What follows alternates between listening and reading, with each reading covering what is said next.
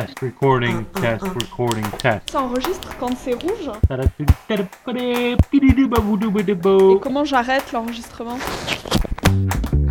Bienvenue dans le huitième numéro de la revue des podcasts de saintone.fr.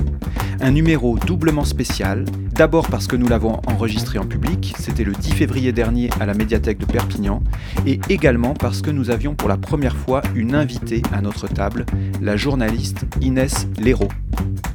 Inès Léraud a débuté à la radio un peu par hasard alors qu'elle se destinait au cinéma.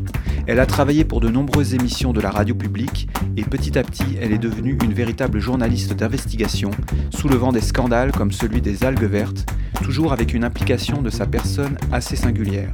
Depuis deux ans, elle s'est carrément installée dans un village du centre-Bretagne pour enquêter sur l'industrie agroalimentaire et décrire le quotidien de ses voisins. C'est l'objet de son journal breton pour les pieds sur terre.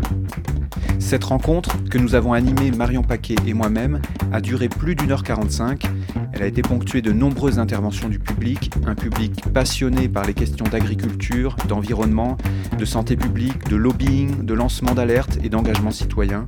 C'est un remontage d'une heure que nous vous faisons écouter dans ce podcast et on commence par un extrait du premier documentaire d'Inès Léraud. C'était en 2008, il était déjà question de santé et d'implication personnelle et cela s'appelait Les Mercuriens.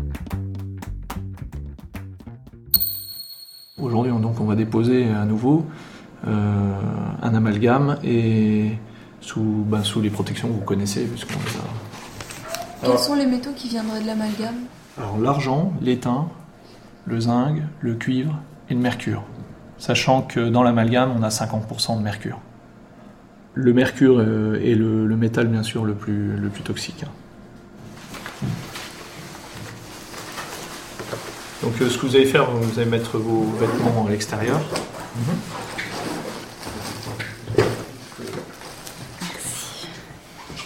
Là, je suis en train d'isoler euh, tout ce qui peut être vêtements extérieurs qui pourrait avoir des, émanations de mercure, puisque les, turbines euh, qui permettent de, de déposer les amalgames me projettent à 1m30, 1m35. hein.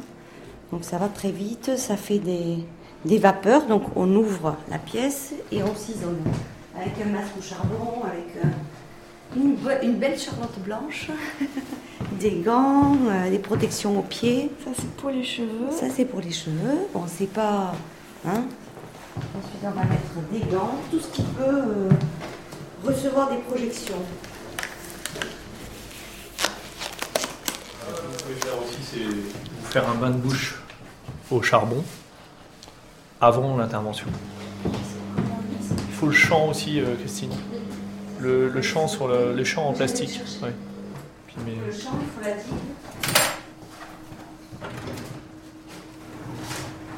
Vous avez combien d'amalgames? Euh, un certain nombre. J'en ai. euh, 1, 2, 3, 4, 5, 6, 7, 8, 9, 10, 11, 12, 13, 14. Il y en avait 14 à la base. Et des gros volumes. Donc euh, les dosages que vous présentez sur votre analyse euh, bon, euh, vraisemblablement ont été influencés par la quantité d'amalgame dans votre bouche. On va Peut-être aspirer, Christine, parce que ou alors, Oui. faudrait faire un C. Le mercure, appelé aussi vif argent, est connu depuis l'Antiquité comme un puissant poison. Il existe sous forme liquide et reflète alors le monde comme un miroir. À partir de 20 degrés, il se volatilise en vapeur incolore et inodore, mais très toxique. Vous avez pris le sélénium? Oui, j'ai pris le sélénium. Malgré la gravité de ses effets secondaires, on l'a souvent utilisé pour ses qualités antibactériennes et antifongiques.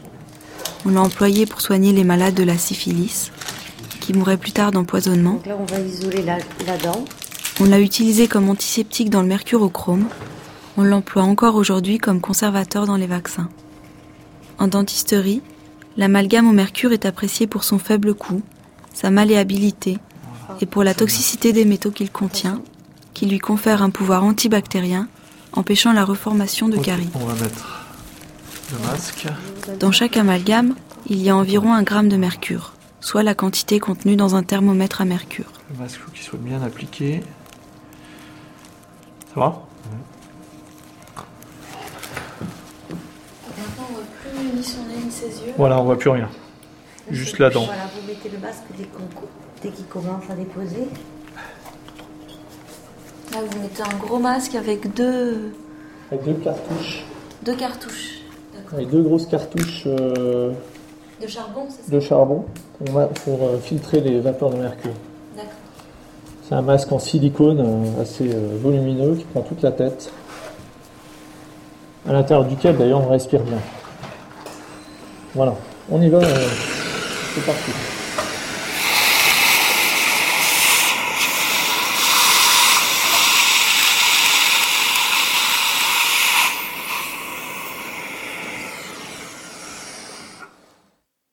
Donc ça, Les Mercuriens, c'est votre premier documentaire que vous Oui. avez fait en 2008. Qu'est-ce qui vous a donné envie de faire un documentaire sur ce sujet déjà?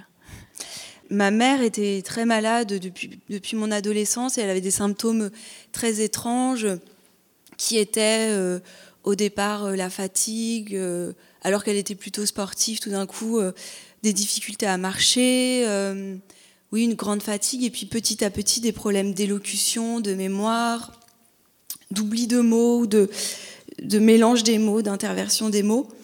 Et, euh, et encore après, elle a commencé à faire des grosses allergies alimentaires.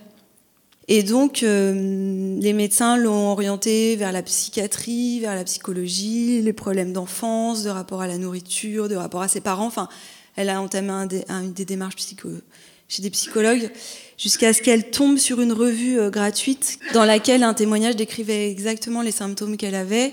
Et c'était une femme qui racontait qu'elle avait fini par découvrir que c'était lié donc au plombage dentaire et qu'elle avait été euh, soignée euh, en Allemagne et, euh, et qu'elle était guérie. Et donc, voilà, c'est comme ça qu'avec ma mère, j'ai découvert cette histoire de, de plombage euh, qui contiennent du mercure et d'autres métaux. Elle, elle en avait donc euh, 14 en bouche aussi avec des dents en or. Enfin, donc ça faisait un mélange avec la salive comme une pile électrique où les métaux se vidaient très vite.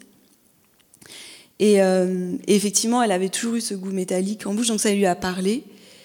Et on a, enfin moi, je l'ai accompagnée vraiment à partir de là. Euh, J'ai commencé à m'intéresser euh, vraiment à son histoire, à l'accompagner chez les médecins. Et ça a été un peu une claque, à la fois une révélation de découvrir. Oui, j'ai- même l'impression que c'est une, naissance, quoi, de découvrir bah, que les médecins ne détiennent pas forcément toute la vérité, ne savent que la science ne détient pas la vérité, qu'il y a plein de choses qui leur échappent, que leur formation contient des lacunes parce que elle n'est pas forcément raccord avec l'époque dans laquelle ils sont. En l'occurrence, là, euh, ce qui, ce qui avait complètement échappé à la médecine française euh, et qui lui échappe encore beaucoup, c'était toutes les maladies chroniques environnementales, toute cette intoxication par petites doses qu'on peut, euh, auxquelles on peut être exposé. C'est-à-dire que la médecine était très, très bien formée sur les, intoxications euh, fortes, aiguës, brutales. Hein, On casse un thermomètre, euh, on est malade euh, à cause du mercure. Là, ils savent tout de suite soigner les personnes, mais des petites doses de mercure sur des, dizaines d'années, ils connaissaient pas les symptômes, ils savaient pas comment diagnostiquer ça. Et puis, et après, j'ai proposé un, un film pour le cinéma qui a pas, j'ai pas eu les subventions. Et, en écrivant ce film sur cette histoire, j'écoutais la radio et je me suis dit tiens, et si je proposais une émission de radio sur le sujet? Plus exactement, c'est. Moi, j'écoutais beaucoup France Culture et je rêvais de travailler pour la radio, mais je savais pas comment entrer dans ce monde. J'avais fait des stages, mais on me disait toujours c'est très difficile d'y travailler. Puis il y a un- une multitude de métiers, je savais pas lequel me plaisait. Et c'est ma mère, en l'occurrence, qui m'a dit j'entends qu'à sur les docs, il y a à chaque fois des. Sur les docs, donc l'émission euh, de France Culture qui n'existe plus maintenant. Ouais, l'émission pour laquelle j'ai fait ce documentaire, j'entends qu'il y a des noms chaque jour différents d'auteurs, donc peut-être qu'ils prennent des personnes extérieures, peut-être que ça te plairait. Et, euh, et- et- et ça m'a du coup donné envie d'essayer. Je leur ai écrit à partir de leur page internet en, en leur disant simplement est-ce que vous prenez des projets de personnes qui n'ont jamais fait de, de documentaire sonore? Comment on fait dans ces cas-là pour vous proposer un projet? Et ils m'ont donné le, le protocole, il fallait écrire trois pages, envoyer son CV. Et puis euh, là, ils ont, ils ont tout de suite. Enfin, ouais, j'ai eu une, réponse assez rapide. Et, et, et- et en fait, c'est très confortable de faire des documentaires de démarrer, de débuter quand on n'en a jamais fait, parce qu'on est accompagné par un preneur de son et par un réalisateur, ça s'appelle. Donc quelqu'un qui vient au tournage, qui nous donne des conseils, et puis qui est là au montage. Et moi, en plus, je suis tombée sur vraiment quelqu'un qui m'a très très bien accompagnée, qui s'appelle Lionel Quentin, qui aime beaucoup travailler avec les débutants, justement parce qu'il euh, aime euh, un petit peu quelque part accoucher les premiers projets quand les gens savent pas s'y prendre. Et lui, moi en fait, l'idée c'est que j'avais tellement en fait enquêté avant ce documentaire pour aider ma mère et la défendre face aux médecins qui lui disaient toujours qu'elle était simplement folle et pour apporter des preuves scientifiques j'avais lu de la littérature euh, anglophone scientifique vu que dans d'autres pays les amalgames étaient interdits les maladies diagnostiquées que j'avais voulu hein, au départ partir dans une enquête euh, voilà scientifique mais à cette époque-là en 2008 pourtant c'est pas si vieux il y avait euh, c'était extrêmement difficile de parler de ce sujet. Il y avait une controverse énorme et le débat était quand même tenu par les grandes institutions comme l'Académie de médecine, etc., qui disaient que c'était n'importe quoi, en fait, qu'on mettait des amalgames dentaires depuis euh, le 19e et qu'il n'y avait aucun souci. Et donc, euh, je sentais bien que j'avais pas eu de financement pour le cinéma parce que, parce que ça dérangeait quand même d'avoir une position défendant ces malades. Et donc accusant ou, critiquant le corps médical. Et, petit à petit, j'ai choisi, euh, et je pense que c'est comme ça que ça a pu être bien reçu à France Culture, j'ai choisi de de pas du tout m'engager, enfin j'avais choisi de pas m'engager officiellement, mais d'écouter les malades et que l'auditeur se fasse son avis, quoi. Et, qu'on ne sache pas s'ils étaient fous ou si, finalement ils étaient porteurs d'une alerte importante pour tout le monde. Et, le, réalisateur, lui, m'a vraiment poussé à, parler de moi, de ma relation avec ma mère. Au début, j'étais vraiment paniquée. Euh, je me disais, mais non, ça me paraissait trop intime quoi, pour, de, la radio. Euh, j'entendais pas beaucoup de sujets intimes à, France Culture comme ça. Et puis je me souviens que ma mère qui parle facilement d'elle, elle a parlé de ses fausses couches, qu'elle pensait que ça pouvait être lié aux amalgames dentaires. Enfin bon, c'était vraiment évidemment le passage que je voulais enlever de l'émission. Et lui, il a vraiment, il finit d'ailleurs là-dessus. Donc il m'a fait écrire une voix off, il m'a accompagné en me disant c'est toi qui dois la dire. Donc le, réalisateur vraiment est co-auteur à complètement. Le documentaire n'aura rien à voir. Donc on appelle ça un réalisateur en radio, mais c'est en gros un monteur s'il n'avait pas euh, été là. Quoi on l'a dit, vous n'aviez pas de formation de journaliste avant de faire ce premier documentaire. Est-ce que c'est ça qui vous a donné envie d'être euh, euh, journaliste spécialisé dans, l'enquête comme ça environnementale? Oui, c'est sûr que ça a été un retournement complet. Quoi. Moi, ce qui m'intéressait, c'était vraiment la création, le documentaire de création. Enfin, quand j'ai fait l'école de cinéma en spécialité documentaire, c'était vraiment de construire des personnages, d'avoir des belles lumières. Donc, en plus, je voulais faire de l'image. J'étais en spécialité image documentaire. Et puis, euh, à partir de ce. Après, ça a, été ça a été le démarrage. Quoi. Après, ça a été long de vraiment arriver à me considérer comme journaliste et même journaliste d'investigation, d'enquête. Mais euh, oui, là, tout d'un coup, c'est comme si euh, je me polarisais complètement. J'avais une, vision du monde, une grille de lecture, que je comprenais plein de choses partout. Enfin, c'était très stimulant quoi d'avoir découvert euh, euh, tous ces enjeux, ça, parce que ça atteint tous les endroits de la société. Euh, hum, la médecine, le rapport aux patients, la psychologie, l'histoire. Et, à partir de là, petit à petit, le, documentaire suivant, c'était une, une, commande de France Culture qui m'avait dit Est-ce que tu veux bien travailler sur la dépression? Ou non, c'était sur les molécules, donc sur les antidépresseurs. Et donc, je me suis, voilà, je suis tout de suite allée vers l'industrie pharmaceutique, comment ils promeuvent leurs molécules, comment ils, font une formation continue des médecins, en, enfin, sous, sous prétexte, sous apparence de formation continue, en fait, c'est plutôt une démarche commerciale. Euh, comment se passent ces démarches commerciales auprès des médecins pour leur proposer les molécules, pour les inciter à prescrire et tout ça. Donc, j'ai commencé petit à petit à avoir une démarche d'enquête et de dévoilement en fait, euh, mais de dévoilement de vérités, euh, qui sont vraiment de l'ordre journalistique en fait, plus que sociologique tout ce qui me stimule aujourd'hui, c'est de comprendre les discours de communication, la communication qui est faite notamment par les grandes entreprises, mais aussi par l'État, etc., dans certains domaines, et notamment les domaines scientifiques et environnementaux, et, quels sont en réalité les faits et une forme de vérité, et voilà, ce décalage, essayer de briser ces discours de communicants. Une question dans le public, une réaction. Oui, moi je, voudrais revenir juste à, l'étape euh, précédente, qui personnellement ça, me, fascine assez. Euh, je vais, tutoyer parce qu'on se connaît, que je vais pas faire semblant de vous voyez. Euh, donc tu, tu, es dans une école de cinéma, en documentaire image. tu expliques les circonstances qui font que tu, tu, vas réaliser ce premier documentaire sonore. Et moi, ce qui me fascine, c'est comment tu renonces à l'image? À ce moment-là et comment tu découvres que le son, ça suffit? Et je dis ça euh, de façon intentionnelle. C'est-à-dire que euh, moi, ça Et parce que je viens de l'image et que j'adore tellement le son et que je suis mais, à 1000% d'accord que le son, ça suffit. Et que tu parles de portrait, tu parles de d'histoire, de personnages. C'est comment tu arrives à hum, faire ce pas? Et qu'est-ce que ça facilite en fait, que ce soit des documentaires sonores euh, et, qu'on peut effectivement bâtir euh, euh, une histoire sans, alors qu'on est tellement, nous, en ce moment, gavés d'images.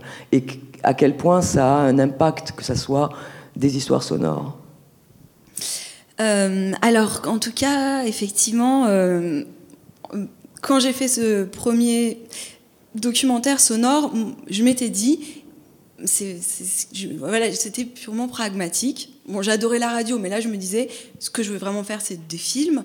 Donc là, j'ai aucun, aucune, aucun argent. Je vais faire un documentaire sonore, ça me servira de repérage pour mon film. Ça sera un brouillon, une étape intermédiaire, et après, j'aurai un objet plus complet plus tard.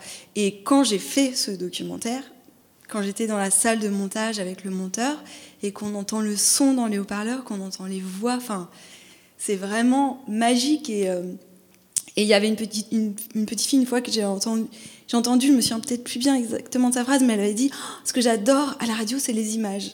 Et il y a vraiment euh, quelque chose de cet ordre-là. Il y a une épaisseur tout d'un coup des présences qui est presque réduite quand ça devient en deux dimensions sur un, un écran et que mm, ouais donc j'ai presque l'impression de faire du cinéma en trois ou plus de dimensions quand je fais de la radio. Et en tout cas quand j'ai des très bonnes conditions d'écoute dans une salle de montage euh, tout d'un coup il n'y a plus du j'ai su que c'est ça que je voulais faire et que je n'avais plus du tout besoin du de l'image en fait que que tout était là en radio en effet. Mais euh, mais en tout cas euh, qu'est-ce que je voulais dire euh, Ça facilite énormément de choses, quoi. C'est quand on fait du cinéma ou de la télé, on a une caméra, c'est très imposant vis-à-vis des gens, c'est compliqué à monter. Tout est plus compliqué. Souvent, faut éclairer, il euh, faut être plusieurs. Alors que là, maintenant, moi, je travaille seule pour les pieds sur terre. Euh, je, prends le son. Enfin, il n'y a que le montage où je travaille avec quelqu'un. J'ai un rapport de confiance, enfin, avec les gens beaucoup plus simple. En fait, c'est tellement plus petit l'appareil sonore et puis savoir que les gens ne sont pas vus, filmés, ça les met beaucoup plus à l'aise. Euh, et puis quand on fait l'enquête après, euh, on peut faire des micros cachés, on peut, enfin tout d'un coup ça devient un objet vraiment très discret quoi. Mm. Alors ça tombe bien qu'on parle de son parce qu'on va parler de la fabrique du silence. Parce que la fabrique du silence c'est une sorte de série dans la série du journal breton euh, qu'on peut entendre en ce moment, La Fabrique du silence. Et euh, avant d'en parler, justement, bah, on va écouter un extrait du, journal breton euh, du premier épisode de cette année, euh, un extrait que j'ai appelé, moi, Les 24 000 poussins.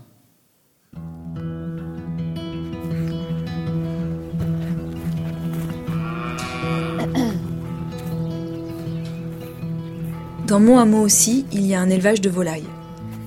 De l'extérieur, ça ressemble à d'immenses hangars industriels. On ne peut rien voir de ce qu'il se passe à l'intérieur. L'élevage est tenu par deux frères. Ils ont 72 000 poulets de chair. Vous vous rappelez peut-être que nos relations n'étaient pas simples au début. Bonjour, ça va? J'aime pas être enregistré. J'ai l'impression que ici c'est quand même dur de parler avec euh, les agriculteurs du coin. Par journalistes, des fois, ils nous démontent aussi. hein. Des trucs à scandale. Ici, on se méfie des journalistes. Mais depuis, j'ai bu quelques cafés chez les deux frères et récemment, à l'occasion d'un nouvel arrivage de poussins, j'ai même été conviée à visiter le poulailler. Vous attendez des poussins, c'est ça? Oui. Et vous allez aider à les décharger en fait? Et à chaque fois que vous amenez les poussins, vous amenez vos enfants aussi? S'ils sont en vacances, pareil, ils vont décharger les caisses de poussins. Vous avez quel âge? Euh, 9 ans. Et pourquoi il, il fait si chaud? Il faut que la dalle soit chaude, c'est une dalle béton, il faut bien la chauffer. Et là, vous fermez toutes les fenêtres parce qu'il faut que ça soit dans le noir. Les fenêtres euh, du haut, oui. Parce que les animaux, ils sont effrayés par la luminosité au démarrage. Ils sont naissés de nuit. Donc là, en fait, vous allez recevoir euh, C'est un J0. des poussins J0. Ouais. Et ils sont 24 000. Oui. Et après, tous vos poulets vont chez McDo, c'est ça Bah, c'est du poulet découpe, c'est pour faire du nuggets. Donc.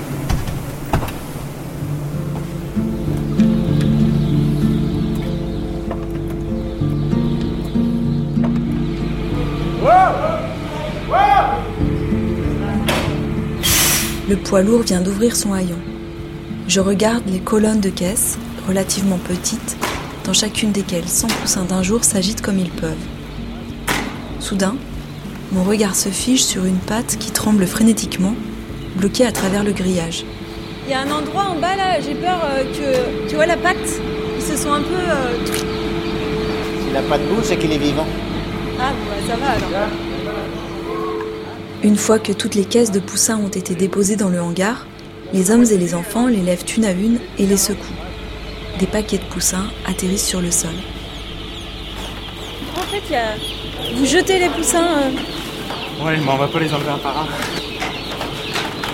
Ça leur apprend à voler comme ça.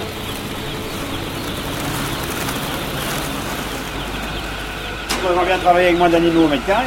Mais le souci, c'est que le consommateur n'est pas prêt à payer sa viande deux fois plus cher. En volaille, 1000 mètres carrés ou 1500 mètres carrés suffisait. Maintenant, il en faut 4000. Et puis, le- les bâtiments sont de plus en plus coûteux.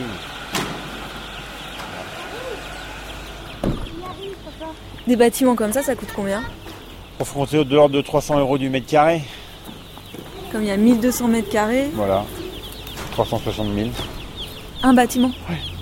Donc là, vous en avez pour un million d'euros avec vos trois bâtiments Voilà. d'emprunt. Voilà. Vous avez cinq enfants Oui. Il y en a un qui veut devenir éleveur Aucun pour l'instant. Enfin, les grands ne le sauront pas, hein, ils prennent d'autres voies. Ils ne sont pas passionnés euh, comme nous on pouvait l'être à leur âge. Aujourd'hui, les poussins courent, mais dans quelques semaines, une fois qu'ils auront grossi, ils ne pourront plus vraiment bouger. Ils sont 20 par mètre carré. Gilda, là, t'as une représentation du poulailler sur euh, ton iPhone? Voilà. C'est incroyable L'ordinateur qui est dans le bâtiment, on le retrouve sur l'iPhone. Donc on peut tu- mettre des alarmes sur tout, sur la consommation d'eau, sur la consommation d'aliments, sur la ventilation, sur la température, sur les brevetteries, sur tout. Donc en fait, tu peux commander à distance. Voilà. Du coup, une fois que tes 24 000 poussins ils sont dans le bâtiment, t'as plus besoin d'y aller, toi? Ici, il faut va voir comment ils se comportent et ramasser les morts. Ils ne résistent pas tous. hein.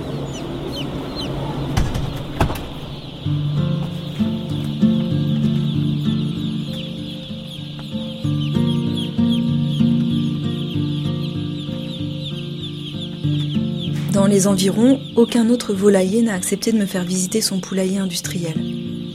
Pas même l'éleveuse bio du hameau. Ici, le bio industriel se préserve bien des regards extérieurs.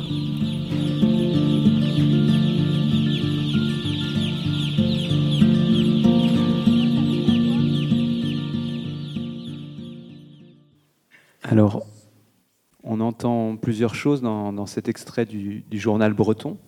On entend euh, notamment que ces personnes que vous avez rencontrées au, début, il y a un an ou un an auparavant, vous ne voulez pas trop vous parler, et puis que maintenant c'est possible. Alors, euh, comment, comment on fait? Comment on collecte la parole qui ne veut pas parler? Comment on fait entendre les non-dits? Et c'est quoi, au fait, cette fabrique du silence? Alors, euh, pour répondre à la première partie de la question, en fait, euh, oui, donc j'ai décidé d'aller en fait, justement parce que les agriculteurs ne voulaient pas me parler dans une enquête que j'ai menée sur l'affaire de contamination dont vous parliez tout à l'heure avec des morts animales et, humaines, enfin, et des malades humains. C'était une intoxication par les insecticides. Et euh, dans cette enquête de 2014, où les agriculteurs étaient les premières victimes d'une coopérative agricole qui, leur avait vendu des aliments contaminés, et cette contamination a été donc entrée dans toute la chaîne alimentaire, puisque les animaux des fermes les avaient mangés, et ces animaux avaient été abattus, puis mangés par les êtres humains. Euh, les agriculteurs, aucun pratiquement, agriculteur n'avait voulu me parler, et je sentais vraiment dans leur réaction parfois euh, agressive qu'il y avait de la peur, et je comprenais pas, parce que j'avais quand même une image, euh, je pense encore à cette époque, de métier plutôt libre. Et bon, peut-être que j'étais naïve ou peut-être que je, je, savais déjà qu'ils n'étaient pas du tout libres, je me souviens plus. Mais en tout cas, je me suis dit qu'il fallait que je m'installe en Bretagne pour acquérir euh, leur confiance petit à petit, euh, discuter avec eux et puis peut-être ne plus faire de radio, peut-être qu'il fallait que, que ça demanderait que un anonymat complet pour eux, peut-être passer par l'écrit, mais bon, voilà, j'avais envie de vraiment comprendre ce qui se passait quoi, pour les agriculteurs bretons et pourquoi ils ne pouvaient pas parler de leur, euh, métier aux journalistes. Euh, et, je suis partie en 2015 en Bretagne. Et, euh, et, en fait, au départ, ça a vraiment compliqué encore plus les choses d'être sur place. C'est-à-dire que de s'installer dans un hameau industriel, donc à côté de chez moi, il y a 24, 24, 24, donc 72 000 poulets pour McDo, trois usines de 24 000. De l'autre côté, il y a un élevage de 200 000 poules pondeuses. Enfin, c'est principalement des élevages industriels de, de poulets, de porcs, etc., euh, qu'une journaliste vienne s'installer là, j'étais. Euh, ils me disaient à peine bonjour, quoi. Et quand je, je voulais parler avec eux, juste boire un café, le lendemain, ils me rappelaient en me disant euh, Mais attendez, est-ce que vous nous avez enregistré hier? Est-ce que vous aviez des micros cachés Justement? Enfin, ils étaient complètement parano. Et, et, et donc, de m'installer, je me suis rendu compte que ça a duré au moins un an, la première année. Euh, c'est c'est pas avec les gens de mon village que je pouvais euh, faire des choses en fait. J'ai dû passer par, euh, par d'autres canaux, c'est-à-dire aller beaucoup dans le café du, village où j'étais, discuter avec les gens, et là petit à petit on me disait, tu sais, il y a une personne là-bas qu'on a vraiment marre, elle est à deux doigts d'arrêter, et elle peut-être qu'elle voudrait bien te parler. Enfin sur place j'ai pu comme ça enfin oui, trouver des gens qui étaient prêts à témoigner. Mais il y a comment dire, enfin comment on arrive à faire parler les gens? C'était ça la première question.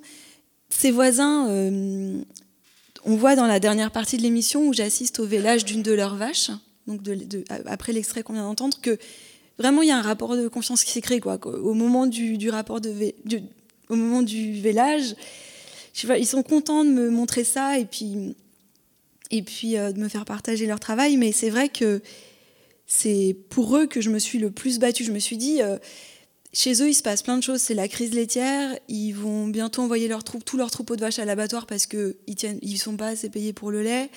Euh, enfin, il, se passait plein de choses énormes. Je me disais, c'est pas possible, c'est mes voisins, que je puisse pas un peu discuter avec eux, vivre ça avec eux. Et donc, j'ai fait vraiment beaucoup d'efforts. Je suis allée prendre des cafés, apporter des gâteaux. Euh, tous les jours, quasiment, aller les voir, prendre des nouvelles, dire aller voir leurs vaches, aller à la traite, euh, demander tout comment ça se passait, me renseigner pendant un an, petit à petit, je connaissais par cœur leurs horaires, euh, ce qu'ils allaient faire du jour au lendemain, les aider à déplacer des vaches. À, enfin voilà, je, me suis complètement à transporter du foin, à changer les litières. Je me suis vraiment impliquée. Mais en fait, c'est ça qui était étonnant, c'est que je l'idée du journal breton, c'était que tout ça soit, soit enregistré, en fait. Et, et non, j'ai pas pu enregistrer tout ça. Enfin, tout le travail d'approche, finalement, c'est un énorme travail qui peut pas faire partie du journal parce qu'il y a une énorme méfiance. Et donc, je peux sortir vraiment le micro au moment où. Est-ce qu'il y a certains de vos interlocuteurs qui ont entendu les reportages qui ont été diffusés? Est-ce que ça vous a ouvert, euh, fermé des portes? Non, en fait, euh, ah c'est ça qui est. Bah oui, c'est vrai que ça, c'est en fait aussi intéressant par rapport aussi à la question que tu posais, Étienne, c'est que finalement, euh, je suis un peu comme une journaliste locale en Bretagne. tout le monde écoute aux alentours euh, les émissions, même s'ils écoutent d'habitude jamais France Culture, mais là ils écoutent parce qu'ils connaissent toujours des gens, ils connaissent les villages dont je parle, ils connaissent. Et puis euh, quand je vais au café, on me dit ah mais j'ai appris qu'un tel s'était reconverti. Enfin ça, fait vraiment un média d'information locale parce que parfois les gens n'avaient pas ces informations qu'ils étaient voisins. Ils ont même des nouvelles des voisins par l'intermédiaire du journal breton. Et moi quand même ma question c'est l'agriculture industrielle. Et c'est et donc les agriculteurs industriels avaient peur de moi au départ, et maintenant ils écoutent bah, mes questions, mes enquêtes sur l'agriculture industrielle, et ça a ouvert une des discussions. Donc si j'ai aussi eu ce rapport de confiance avec mes voisins, c'est aussi parce qu'ils ont écouté, et c'est aussi parce qu'on en a discuté, et que finalement, bah, ils se rendent compte qu'on peut critiquer de manière juste l'agriculture industrielle, dont eux-mêmes ils souffrent en fait, le système dans lequel ils sont et dont ils souffrent. Et souvent, bah, eux en l'occurrence, ils avaient beaucoup écouté mon travail sur les algues vertes. Et ils m'avaient dit, mais nous, c'est pas du tout ce que nous disent nos coopératives, notre presse agroalimentaire, nos journaux, ni les scientifiques, parce que l'agroalimentaire embauche ces scientifiques, des informateurs, fabricants de doutes, pour s'adresser euh, aux agriculteurs lors de leurs euh, réunions, leurs assemblées générales. Et donc, euh, voilà, on confronte et on discute sans a priori les uns avec les autres que ce qu'eux, ils ont entendu, moi, ce que j'ai découvert, et ça nous fait avancer réciproquement. Et euh, vous vous êtes installé sur place, du coup, pour enquêter. Est-ce qu'il faut aller jusqu'à bouleverser euh, sa vie comme ça, à ce point-là, pour, pour avoir des vraies enquêtes? En fait, moi, je trouve que c'est l'inverse. Moi, là, j'ai l'impression de retrouver ma vie. J'ai l'impression que c'était de vivre à Paris pour pouvoir exercer mon métier, qui était de bouleverser ma vie. De, euh, oui, de devoir vivre euh, dans un centre hyper urbain, de, de vivre qu'entouré de journalistes, finalement, ou de gens qui travaillaient dans des métiers complètement déconnectés de certains territoires. Enfin, là, j'ai vraiment l'impression de revivre depuis que j'exerce mon métier, donc, que maintenant j'appelle journaliste. Euh, j'ai l'impression que tout prend son sens parce qu'il y a quelque chose de très vertueux à, à ce que finalement ma rédaction en chef, on va dire, ne soit plus Paris, mais soit le terrain où les gens qui me disent, tu sais, là-bas, il se passe ceci, il se passe cela, ce que tu as fait, bah, je suis pas tout à fait d'accord, tu sais, tu as décrit ça, mais tu as oublié ça. Enfin, finalement, c'est enfin, vraiment les retours, les conseils et ce qui me guide, c'est euh, quelque part les besoins d'information et c'est pas quelque chose de, lointain, déconnecté en fonction d'un audimat euh, qui est très flou et tout ça. Enfin, ça et, là, euh, c'est vrai que il me plaît beaucoup plus mon métier comme ça. Et est-ce qu'on peut arriver à garder le recul nécessaire justement du journaliste quand on est immergé euh, dans son, cet univers, qu'on va boire le café avec nos interlocuteurs Comment est-ce qu'on peut à la fois garder ce recul tout en euh, ne cachant pas qu'on est impliqué, puisque c'est aussi, il y a une partie un peu journal intime? Alors, c'est vrai que dans un premier temps, la première année, je me suis dit que c'était une grave erreur ce que j'avais fait parce que, en fait, je voyais aussi tout l'intérêt de mener une enquête et de vite partir. Parce que, parce que là, j'entrais vraiment dans un processus d'autocensure. Parce que je pouvais. Et là encore, il y a des grosses questions qui se posent. Par exemple, à côté de chez moi, il y a un autre élevage de poules bio plein air elles ne sont jamais dehors, les poules. Donc, euh, je me dis, mais. Enfin, j'arrête pas de demander aux gens, mais comment ça se fait C'est courant Et on me dit, bah. Oui, c'est très compliqué, mais c'est pas le moment de taper sur le bio, tu comprends. Enfin, et puis surtout pas sur mes voisins. C'est vrai qu'en plus, on m'a prêté une maison. Euh, donc, j'ai pas envie que mes amis aient des problèmes. Donc euh, j'entre, je vois bien parfois dans des processus un peu d'autocensure où je peux pas quand même dire tout ce que je vois, puisque je côtoie ces gens tout le temps à chaque fois, c'est-à-dire que la première année, je me disais, bon, tous les sujets un peu gentils, pas trop durs, je vais les traiter maintenant. Et puis, à la fin, je traiterai les sujets qui dérangent et après, je partirai vite. Et puis finalement, je traite les sujets qui dérangent et ça suscite une telle. Je sens un tel appel d'air, une telle respiration. J'ai tellement de retours. Tellement, finalement, c'est l'inverse de ce que je crois. J'ai tellement de soutien, de messages qui arrivent, de gens qui, j'ai l'impression d'agir comme un miroir face à la société bretonne, des gens qui prennent conscience de ce qu'ils vivent, de justement euh, l'aliénation ou euh, la violence qu'ils subissaient et tout ça, sur lesquels ils n'avaient pas mis de mots, et comme d'autres en ont parlé, eux-mêmes, ils, mettent des mots sur leur propre violence et ils me disent, mais moi, je suis dans cette... Qu'en fait, ils me poussent toujours à aller plus loin. Et, Et là, et là encore, finalement, je, donc je suis en train de commencer ce pourquoi j'étais venue, la fabrique du silence, comment cette industrie, ce fleuron français, l'industrie agroalimentaire bretonne, en fait, une, oui, une mafia et qui tient à plein, dans plein de, plein, par plein de mécanismes différents, dans les mairies, dans les communes, sur les associations, comment s'organisent les subventions, enfin, par tout un tas de mécanismes, hum, des pressions, des menaces, des autocensures, et comment tout se tient et qu'il y a énormément de tabous. Et ben, je me disais encore, bon, ça, je le fais juste avant de partir. Et, euh, et finalement, ça me pousse à rester encore et parce que ça appelle encore des nouveaux sujets. Mais ta question précisément, c'était euh, que derrière, est-ce que, en fait, donc je suis sidérée de rencontrer euh, ces gens et les pressions qu'ils reçoivent. Donc les salariés, les militants associatifs, et les militants associatifs et environnementaux, les élus, les conseillers municipaux. Euh, les simples citoyens. Mais c'est vrai que moi, en fait, euh, je, pense que bah, toute pression, je pourrais l'inclure dans mon travail. C'est-à-dire que eux, ils peuvent quasiment rien faire quand ils ont des pressions, quoi. Juste, ils développent de la peur et puis ils font plus attention. Et puis, euh, mais moi, je, peux partir. ma rédaction, mon employeur, il n'est pas là. Parce qu'il y a beaucoup de gens aussi qui ont peur de perdre leur emploi s'ils critiquent.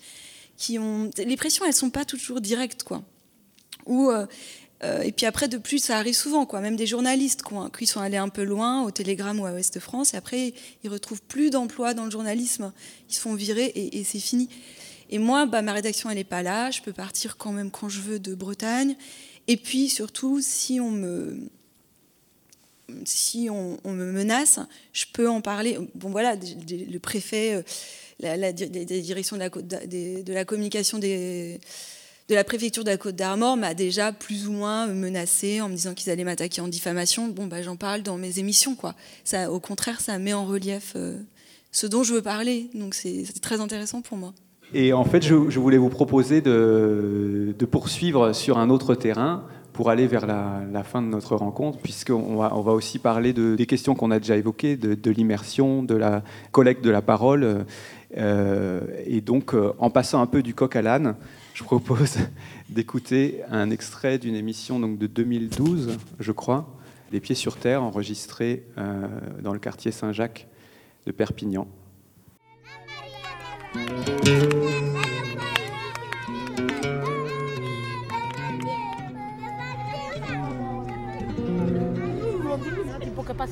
Non, j'ai peur qu'il passe. C'est sa grand-mère, Loulou.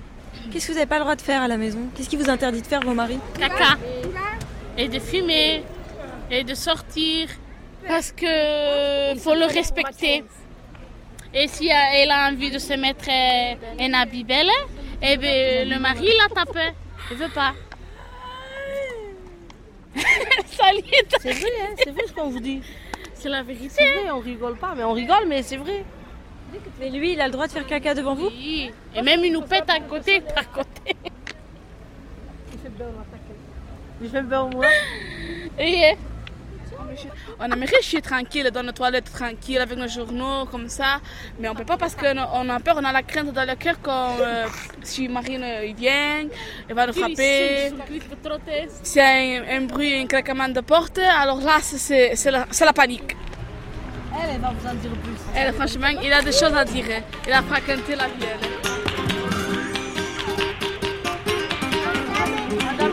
Non, madame, Je dire, moi, je vais vous expliquer ce qui m'est arrivé. J'étais mariée de peu, ça faisait 2-3 mois, et je ne pouvais pas faire caca devant mon mari. Alors je me suis retenue jusqu'à 3 mois. J'allais chez mes parents pour pouvoir le faire. Dès que j'étais au WC, il me sifflait pour me dire, il me disait descends, ça y est, on s'en va parce qu'il était jaloux et il ne voulait pas que je reste tout le temps dehors. Alors moi, dès que j'avais cinq minutes, je montais chez moi, chez ma mère, pour faire euh, mes besoins. Et non, mais c'est vrai, c'est vrai ce que je dis. Et eh bien, je ne pouvais pas le faire. Dès qu'il sifflait, je devais descendre. C'était la catastrophe. Alors j'avais trop mal au ventre et une nuit, ça m'a pris une crise. On a dû appeler les ambulances et tout. Et ils ont, ils ont amené, vous savez, l'ambulance jusqu'à l'hôpital. Et on m'a visité et on a dit que j'allais faire une éclosion, tout ça, une occlusion. Mais j'avais trop mal Et même les gars, j'arrivais pas à les, les faire partir parce qu'on n'a pas le droit de le faire devant eux. Alors j'étais vraiment mal, mal, mal. Après, quand je suis rentrée à la maison, que été soignée, je lui ai expliqué en pleurant avec lui. J'avais honte de lui dire ce qui s'était passé. Je lui ai expliqué parce qu'il était devant en plus quand le docteur lui a dit. Mais quand j'étais... Non mais c'est vrai, il rigole. Moi quand j'étais après la maison, je lui ai dit écoute, regarde-moi, tu dois comprendre que je dois avoir cinq minutes pour moi toute seule. Faut que tu partes, que tu descendes en bas, fumer une cigarette et que je puisse avoir un moment pour me doucher, pour être tranquille. Ben, il avait compris, il descendait cinq minutes, cinq minutes puis il montait en haut. Alors hein, c'est pour vous dire qu'on on souffre avec les maris gitans. Hein. Beaucoup dans vos documentaires des paroles euh, très euh, intimes, souvent. Euh, elle est où la limite entre l'intimité et le voyeurisme? Comment est-ce qu'on décide quand on fait, euh, parce que bon, vous avez peut-être beaucoup de, d'enregistrements, comment est-ce qu'on décide quand on fait les coupes euh, On se dit, bon, bah ça je le mets, et puis bon, ça c'est peut-être un peu trop intime, on va pas le mettre. Bah, moi, je pense que hum, c'est pas, pas moi qui dicte cette règle, c'est vraiment euh, comment la personne m'a parlé. C'est-à-dire que si je, mais c'est vraiment de l'intuition et, de, de l'échange. Enfin, mais c'est de l'ordre de l'écoute de l'autre. Si je sens que c'est une volonté forte d'inscrire quelque chose, bah, euh, ça peut paraître, euh, je sais pas. euh, complètement impudique, ça n'a aucune importance. Et là, c'était vraiment le cas, c'est-à-dire que cette histoire du caca, elles me l'ont toutes répété et j'ai senti qu'il y avait une volonté forte de dire, de dénoncer quelque chose d'important. Donc, mais c'est vrai que c'est des questions qui se posent. Je me souviens, j'ai fait une autre émission au Bocal du Tech sur un lieu de drague gay, par exemple, où le, premier témoin que j'ai rencontré, c'est quelqu'un. euh, mince, je vais peut-être pas me souvenir. C'est quelqu'un qui était polyamoureux et bisexuel. Et donc, il avait euh, des amours, euh, bah voilà, masculines, féminines, avec des plus vieux, une plus vieille dame, sa propriétaire. Enfin, plein de gens, ils me racontaient ça. Et je me souviens que il m'a aussi raconté quelque chose sur la sodomie, mais je, je, malheureusement, j'ai plus le détail précis de cette histoire. Et, je trouvais, pour moi, il n'y avait aucun souci. Il me l'avait raconté. Parce que des fois, les gens, ils peuvent vous dire des choses, mais on sent qu'ils ne le disent qu'à vous, ils le disent tout bas. De toute façon, quand les gens, ils n'ont pas envie de dire quelque chose, ça devient presque inaudible au micro, c'est jamais très utilisable. Les paroles franches, assumées, enfin, en général, euh, voilà. Et lui, en tout cas, il le disait de manière franche, assumée, mais le monteur avec qui je travaillais n'a pas supporté. Il m'a dit non, je peux pas. euh, ça se trouve, il y a des enfants qui vont nous entendre. Ça me dérange. Ça me dérange personnellement ce qu'il est en train de dire. Et c'est un de mes regrets de montage. Il a tenu vraiment à, supprimer ce que disait ce, monsieur que je trouvais pourtant intéressant. Mais euh, après, donc ça c'est du domaine de, l'intime. Mais après, il y a aussi du domaine de il y a d'autres choses quoi que, le voyeurisme. Il y a d'autres situations où quand même on peut mettre en danger le témoin, pas simplement par rapport à un risque de diffamation, euh, pas simplement par un risque, euh, oui, de diffamation parce qu'il aurait parlé de son employeur, mais même d'autres choses où finalement, euh, je me, souviens que j'avais enregistré une jeune Allemande de l'Est qui raconte une nostalgique, ça s'appelle, ces jeunes gens qui sont nostalgiques de leur enfance dans l'Allemagne de l'Est. Et je pense que euh, elle disait des choses, mais comment dire Il y a une mise en danger par rapport à soi-même finalement. On dit des choses euh, qu'on pense, et puis mais après, quand c'est rendu public, ça peut être euh, très déstabilisant, les retours qu'on a et tout ça. Et après quelques expériences un peu difficiles, notamment avec cette jeune Allemande de l'Est, euh, elle m'avait demandé est-ce que je peux réécouter? Et moi, sortie de mes formations documentaires, de création justement, où on nous disait un peu, faut mieux pas montrer ce que vous faites aux gens parce que ça peut énormément les déstabiliser, puis on supporte pas sa voix, on supporte pas son image, ils vont vous demander de couper des choses qui sont pourtant formidables. Euh, c'est pas des, pas, faut pas faire confiance finalement au regard du témoin. Faut presque l'exclure, du processus de création quoi.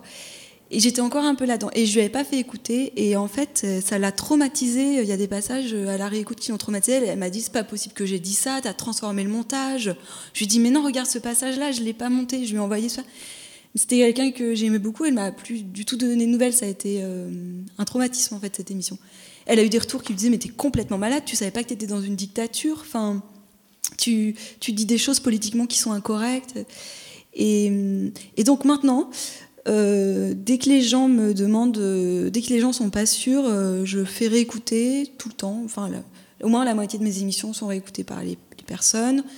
Euh, je, les accompagne beaucoup mieux, dans je pense, dans le fait d'être enregistrées, de savoir si elles sont vraiment sûres, si elles sont d'accord. Euh, même quand j'enregistre maintenant, je dis mais là, est-ce que tu, es sûr que ça Enfin voilà, on fait, débriefe sur l'enregistrement. Et, et- et maintenant, en fait, euh, je vois vraiment les gens comme des co-auteurs. En fait, je trouve que euh, ils participent complètement du processus de fabrication, de création. De toute façon, euh, oui, tout le fond, c'est eux qui me l'apportent, euh, la pensée, l'analyse, et, je trouve que, enfin, presque. S'ils préfèrent pas, bon bah tant pis, mais presque je trouve que ce serait mieux qu'ils écoutent tout le temps parce qu'en fait, c'est pas du tout. Ils m'apportent pas. jamais j'ai eu de censure de la part de ces personnes. Au contraire, j'ai l'impression qu'elles m'aident à aller plus loin. Elles ont un regard très juste et elles me disent là où j'ai été imprécise, là où je peux aller plus loin. Enfin, c'est une vraie participation à, oui, à la construction de ce que je raconte. Alors quand on écoute en intégralité ces deux émissions à Saint-Jacques, euh, on a vraiment l'impression d'être plongé dans, dans le réel, dans, dans le quartier, et puis euh, sur un temps euh, très court. Enfin, les, les- les émissions, elles font, elles font 30 minutes. Et, euh, on, aurait l'impression peut-être presque que c'est capté sur le vif euh, d'un moment, euh, que, c'est voilà que c'est une, incursion comme ça directe, mais en même temps, quand on a préparé la, la rencontre, vous m'avez dit que ça avait demandé beaucoup de temps d'immersion avant d'obtenir ça.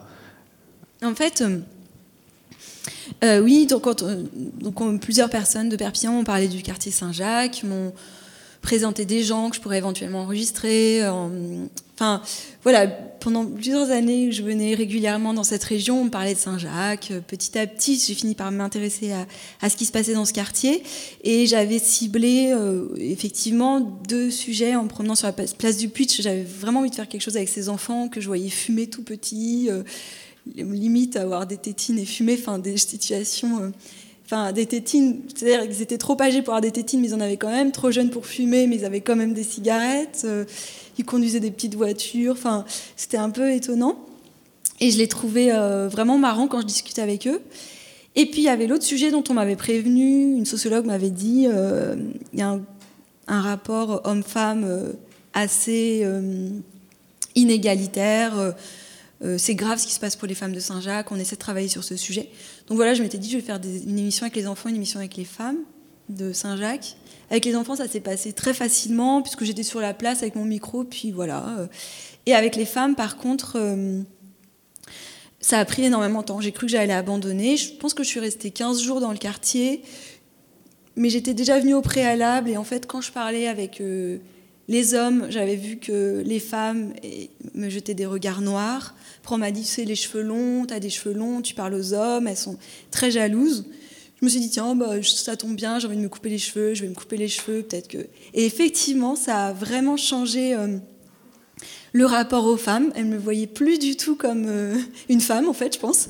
Et, euh, et puis après, on m'a dit, tu sais, ce serait important que tu ailles quand même. c'est peut-être les femmes elles-mêmes ou des gitans qui m'ont dit, tu sais. Si tu veux vraiment bien nous connaître, faut que tu viennes à la messe. Donc, euh, je suis allée plusieurs fois aux messes évangélistes. Donc là, je pense que j'ai été vue comme quelqu'un de bien, qui a participé à quelques messes. Et, euh, et donc, grâce à ça, j'ai pu, je pense, euh, au bout d'un moment, c'est bizarre, c'est pas en côtoyant finalement une personne en particulier avec qui j'aurais établi un rapport de confiance, mais je pense que j'ai beaucoup circulé, parlé comme ça avec les gens, et à la fin de mon séjour, j'avais toujours rien. Et j'allais repartir, j'ai vu trois femmes sur- un banc de la place des Esplanades. Voilà, qui payaient vraiment pas de mine, euh, elles avaient l'air euh, un peu apathiques, de penser rien du tout, de rien faire. Je me suis dit, bon, j'ai parlé avec elles, mais j'attendais pas, je m'attendais pas à une grande discussion. Et là, tout de suite, bah, dans mon micro, dans mon casque, parce que j'avais mon micro quand même allumé, j'ai été frappée par ce que j'entendais, quoi. Parce qu'elles avaient envie de me raconter. Elles m'ont tout de suite parlé de leur sexe, l'entrejambe. Est-ce que moi aussi j'avais des taches brunes? Parce que les gitanes, elles ont des taches brunes sur les cuisses. Enfin, mais elles parlaient au micro quand même. Elles ne me parlaient pas à moi. Je sentais bien qu'elles s'adressaient quand même. Je pense pas que c'était naïf. J'avais présenté que je travaillais pour France Culture pour la radio. Je trouvais qu'elle s'adressait quand même à l'universel, pas à moi en particulier. Et elles ont commencé à me parler de leur rapport aux hommes, puis à me dire mais allez les voir, posez-leur des questions, dites-leur ce qu'on vient de vous dire et prenez leur avis. Enfin, ils s'organisaient comme ça. Tout. Et je pense que c'est vrai ce que tu dis, ça a été enregistré en fait très rapidement. C'est une de mes émissions qui s'est enregistrée plus rapidement, en une heure ou deux, comme ça, tout était fait. Mais vraiment, c'était le fruit de 15 jours, un petit peu de présence et, et voilà, elle voyait qui j'étais, quoi, en fait. Et elles m'ont pas parlé. J'aurais jamais pu parler avec elles comme ça si, si, si j'étais pas restée 15 jours là. Est-ce que vous savez quelles ont été les répercussions de cette émission? S'il y en a eu? Oui, alors il y a eu énormément de répercussions. Enfin, elle a beaucoup circulé. Euh, il y a des gitans qui ont écrit, des gitanes. Oui, je pense que ça a plu aux gens de quelque chose qui allait au-delà quand même des apparences et du folklore, qui cerne vraiment les lieux de violence. Et puis, euh, moi, ce que je préférais, mais ça, j'ai pas eu beaucoup de retours, c'était la manière dont ces femmes exprimaient ce qu'elles vivent, avaient la force de mettre des mots, des analyses justes, de confronter leur expérience, grâce au micro, de faire confronter leur expérience aux hommes. Et, on sait qu'il y a beaucoup de femmes battues dans tous les milieux, et je trouve que c'est un sujet dont les femmes osent peu parler. Et là, je me disais, il y a quand même. Parce qu'elles ont beaucoup été vues comme des victimes, ou leurs hommes comme des mecs euh, un peu atroce dans les retours que j'ai eus, alors que je me disais, bah quand même, euh, je veux dire pas les hommes, leur communauté, comme une communauté un peu dégénérée et tout ça, mais je me disais, quand même, il y a quelque chose d'hyper digne et fort et puissant, que ces femmes, elles mettent les bons mots sur cette situation, et, ça, ça pourrait être au contraire, une, on pourrait mettre en valeur cette communauté aussi d'un certain côté, puisque leurs femmes sont capables d'en parler comme ça. Et puis après, elle a été rediffusée l'émission là récemment, et j'ai eu un retour que j'avais encore jamais eu. Et là, je me suis dit, bah oui, il a tout à fait raison, ce monsieur. Il m'a écrit, donc je l'ai réécrit ce matin, il m'a dit, il se trouve que c'est monsieur Alduy, père, qui, en se servant de la communauté gitane comme vivier électoral par la distribution de cadeaux et de passe-droits, a instauré cette enclave moyenâgeuse dans la République. Le sujet pourrait encore faire l'objet aujourd'hui d'un reportage, car les gens de cette génération sont encore là pour témoigner de l'époque Alduy, qui a tout fait pour rendre ou pour maintenir, point d'interrogation, ces gitans improductifs et donc dépendants du politique. S'il est nécessaire de diffuser ce genre de témoignage, donc celui que j'avais fait là, n'est-il pas aussi important de faire comprendre comment une telle situation peut se produire et quelles sont toutes les responsabilités, histoire de ne pas faire porter le chapeau seulement aux gitans, one more time. Et je me disais, mais c'est vrai en fait. Que malgré tout, là, ça reste. Euh, enfin, maintenant que j'ai plus cette habitude d'enquête, je trouve ça qu'il a raison, que ça serait indispensable de comprendre le contexte politique, en fait, qui transforme des réalités, des vies quotidiennes et comment, euh, bah, ce qu'on voit, tout ce qu'il y a derrière encore à dévoiler, et, et finalement, qui est de l'ordre du politique, de la manière dont on gère les populations, dont on les gouverne, et ce que ça peut créer, quoi. Voilà. À l'époque, quand vous avez fait votre euh, premier documentaire, que vous aviez voulu euh, révéler euh, les intoxications au mercure, vous aviez frappé à la porte de France Culture et on avait accepté votre sujet assez facilement. Est-ce qu'aujourd'hui, c'est encore possible, si on veut mettre en lumière quelque chose comme ça, de toquer à la porte de France Culture et de dire bonjour, j'aimerais faire un documentaire là-dessus est-ce que c'est facile aujourd'hui de faire ça? En fait, euh, officiellement, oui, mais officieusement, rien n'est fait pour ça, puisqu'il y a de moins en moins d'émissions. Donc, euh, bah, on est de plus en plus de producteurs euh, à avoir besoin de travailler. Et, et enfin, comment dire L'offre et la demande sont un peu en déséquilibre. Et puis surtout, il y a des transformations d'émissions, dont l'émission sur les docs par laquelle j'étais entrée en France Culture et avec laquelle j'avais fait les, les Mercuriens. Maintenant, elle s'est déclinée en la série documentaire et il faut faire euh, pas une seule émission, mais euh, quatre émissions sur un même sujet. Donc en fait, ah, sur les c'était vraiment le lieu où on pouvait entrer à, France Culture avec un petit sujet comme ça. là, il faut en faire une grande série sur une semaine de quatre épisodes. C'est très difficile pour un débutant en fait. Et puis même pour quelqu'un de confirmé, moi je vois pas du tout ce que ce que je peux faire. Et, euh, et du coup, c'est plutôt des gens confirmés qui, vont. Et en fait, il y a et puis il y a plein d'émissions comme ça qui disparaissent. Bâche si j'y suis, Surpris par la nuit, d'autres émissions de Zoé Varié sur France Inter. Il existe un endroit, tous ces endroits où on pouvait démarrer disparaissent. Mais il y a un lieu, je trouve, qui prend la relève, c'est Arte Radio, où là vraiment, Il y a plein de formes différentes de documentaires euh, qui fleurissent et j'ai l'impression qu'il prend énormément de gens simplement parce qu'ils aiment le projet, l'idée, sans savoir s'ils sont expérimentés ou débutants. Mm.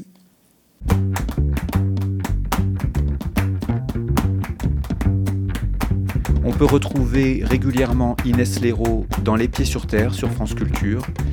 On vous met tous les documentaires dont nous vous avons parlé en lien dans la description de ce podcast. Et on se retrouve bientôt pour un prochain numéro de la revue des podcasts de saintone.fr.